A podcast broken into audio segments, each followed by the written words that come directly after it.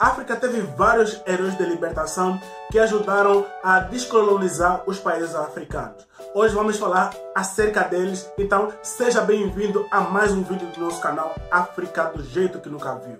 Este é o canal mais africano da internet e de todas as plataformas digitais. Então já se inscreva aqui no canal para você não perder nenhum vídeo que a gente faz aqui no canal. Eu sou Kinibi Ismael e seja bem-vindo a mais um vídeo. Então bora para a vinheta!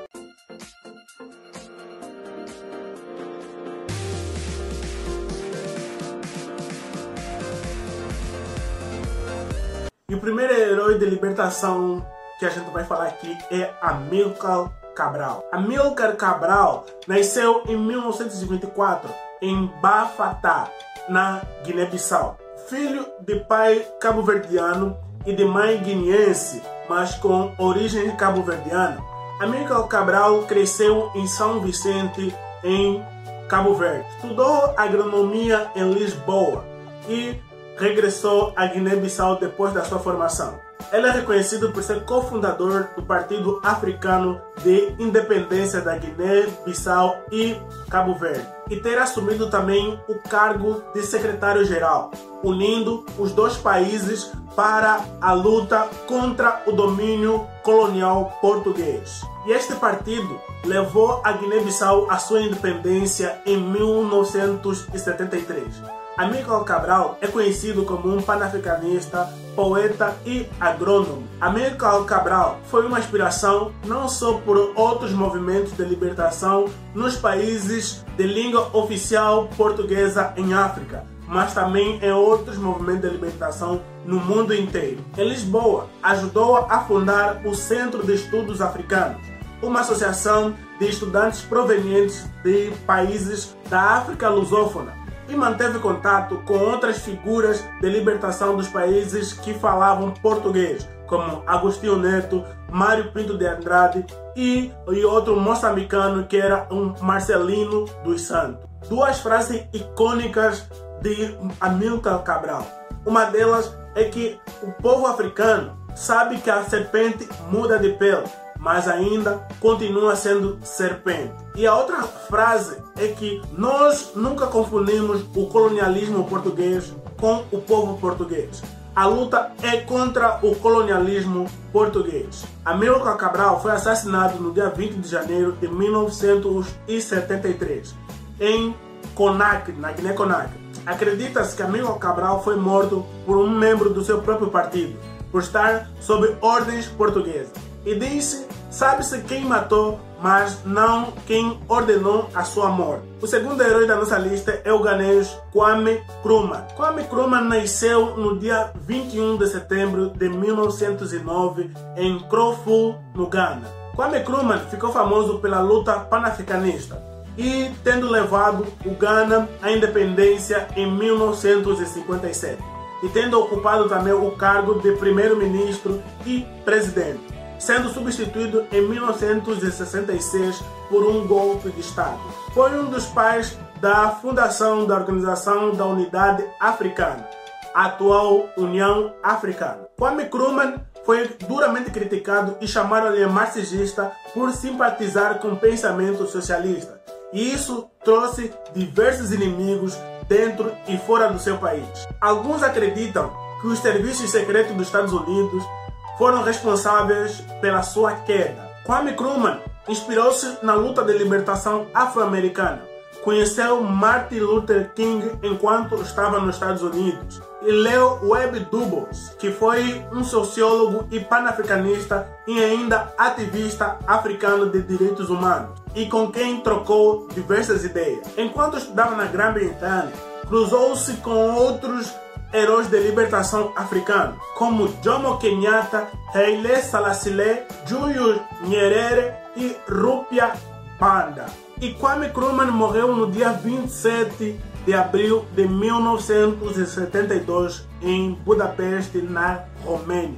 O terceiro líder da nossa lista é o Julius Nyerere. Julius nasceu em 1922 na província de Butiama, na Tanzânia Estudou para ser professor na Universidade de Makerere, que a gente já falou aqui no canal, a gente vai deixar o card aqui em cima, que fica no Uganda.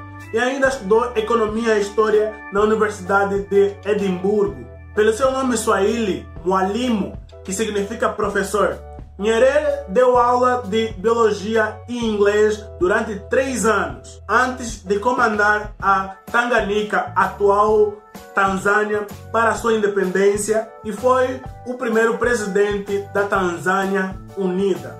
Julius Nyerere deixou a presidência do seu país em 1985 por livre e espontânea vontade e morreu em 1999 bem haja Julius Nyerere. O quarto herói da nossa lista é Thomas Sankara, conhecido como Che Guevara africano. Thomas Sankara nasceu no dia 21 de dezembro de 1949 e assumiu o poder durante a Revolução de 4 de agosto de 1983. No ano seguinte, muda o nome do país, que era chamado República do Alto Volta, que era uma herança colonial francesa, para a República Popular do Burkina Faso, que significa País do Povo Honesto. O próprio Sankara foi conhecido por ter um estilo de vida muito modesto e também a emancipação da mulher foi uma das suas prioridades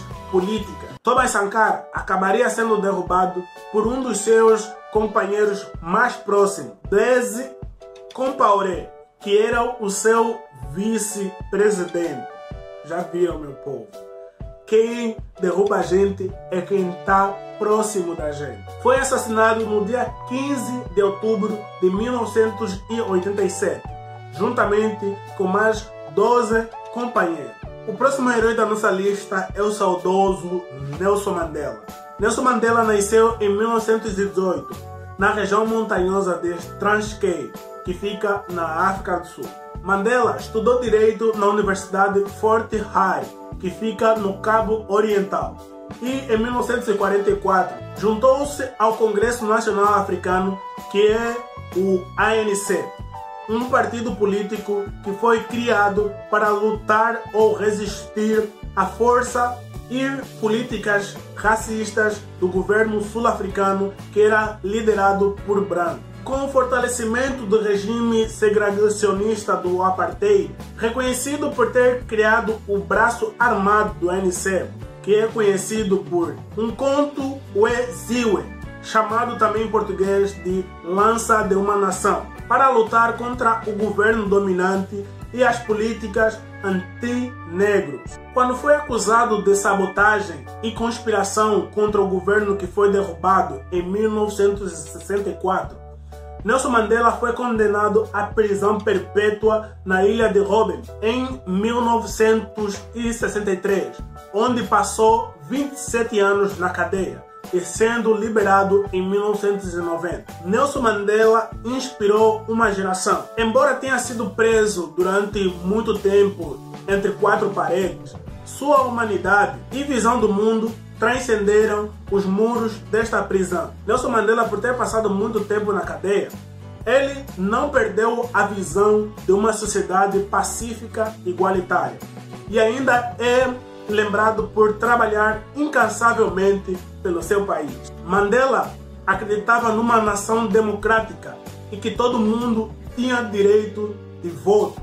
E ainda também é reconhecido pelo seu Prêmio Nobel da Paz, juntamente com o antigo presidente da África do Sul, que é o Frederic de Klerk, que foi responsável pela libertação do Nelson Mandela. Nelson Mandela morreu no dia 5 de dezembro de 2013, aos 95 anos. A próxima da nossa lista é uma mulher, a heroína Josina Machel. Josina Abiatar Mutemba é o nome de Josina Machel, nome de solteira. Ela nasceu no dia 10 de agosto de 1945, na província de Inhambane, em Moçambique. Ao contrário do que acontecia naquela época às mulheres, a família de Josina Machel encorajou ela a ir à escola. Em 1956, ela se mudou para a capital para frequentar a escola secundária. Lá, Josina se tornou politicamente ativa, frequentando grupo de estudos de estudantes clandestinos e tornou-se membro de uma célula secreta do Partido Frelimo, que foi criado em 1962 na Tanzânia, com o objetivo de lutar pela independência de Moçambique, que estava pelo domínio colonial português. Quando tinha 18 anos, Josina decidiu fugir para se juntar à luta armada de libertação contra os portugueses. E na primeira tentativa, ela foi presa na região da Rodésia, a atual Zimbábue, e foi mandado para casa e foi detida por muitos meses. E na segunda tentativa, ela conseguiu chegar à sede de Frelimo, que ficava na capital Dar es Salaam, na Tanzânia, cerca de 3.500 quilômetros de distância de um país para o outro. Ela é famosa por causa da sua dedicação à independência do seu país e por causa também de ter recusado uma bolsa de estudo para a Suíça para continuar lutando pela libertação do seu país. Georgina Machel ainda lutou também pelo direito das mulheres em participar na luta de libertação dos seus países, defendendo assim a intervenção destas na luta de libertação do país e também a sua participação na vida ativa política. Georgina Machel não era a única mulher na luta de libertação do seu país, mas ela era encorajadora de todas as mulheres que frequentavam a Frente Nacional de Libertação. E também ela foi reconhecida mundialmente por ser uma mulher muito guerreira. E também deixa um forte legado e é invocado até os dias atuais. E no dia da sua morte, no dia 7 de abril, é comemorado como Dia Nacional da Mulher Moçambicana, honrando assim o seu compromisso pela luta de igualdade das mulheres. Então, viva a Georgina Machel! E ela morreu sem ver a libertação do povo moçambicano, pois ela morreu aos 25 anos de idade. O próximo herói da nossa lista é Patrice Lumumba, que nasceu no dia 2 de julho de 1925, na aldeia de Honolua, que ficava em Kasai Oriental, no seio de uma família católica e com o nome de Elias Okitazombo. Recebeu na sua aldeia natal uma educação rudimentar. No início dos anos 40, mudou-se para Stanleyville, território hoje conhecido como Kisangani, e mais tarde mudou-se para Leopoldville, que hoje é a capital Kinshasa, conhecida também antigamente como Congo Belga. No seu percurso profissional, Patrício Lumumba também ocupou vários outros cargos, como jornalista, como funcionário de correios e ainda diretor de vendas de uma cervejaria, enquanto ao mesmo tempo se fortalecia como líder político antinacionalista. Patrício Lumumba tornou-se o primeiro primeiro-ministro do Congo independente em 30 de junho de 1960, mas foi rapidamente destituído do cargo em setembro, depois que seu país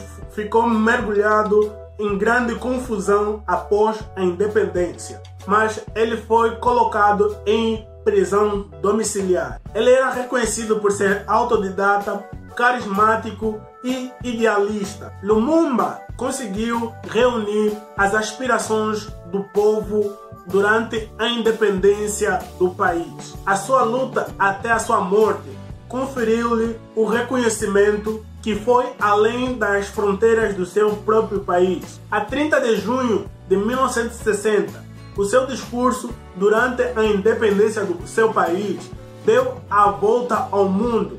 Ele disse o seguinte: nenhum congolês poderá esquecer que a independência foi conquistada na luta uma luta de sangue, fogo e lágrimas. Declarou essas palavras antes de detalhar os sofrimentos causados pela colonização belga. Ao longo de sua vida, Patrício Lumumba escreveu artigos, ensaios e declarações sobre o seu ponto de vista de ideais políticos. Abordou as questões sociais e o destino do Congo e, e principalmente o destino do continente africano. E ainda a sua obra inspirou gerações e ativistas anti-imperialistas da África, bem como de outros lugares, incluindo o contemporâneo Aimé Cesarier. Em novembro de 1960, Patrícia Lumumba quis viajar para fora do país.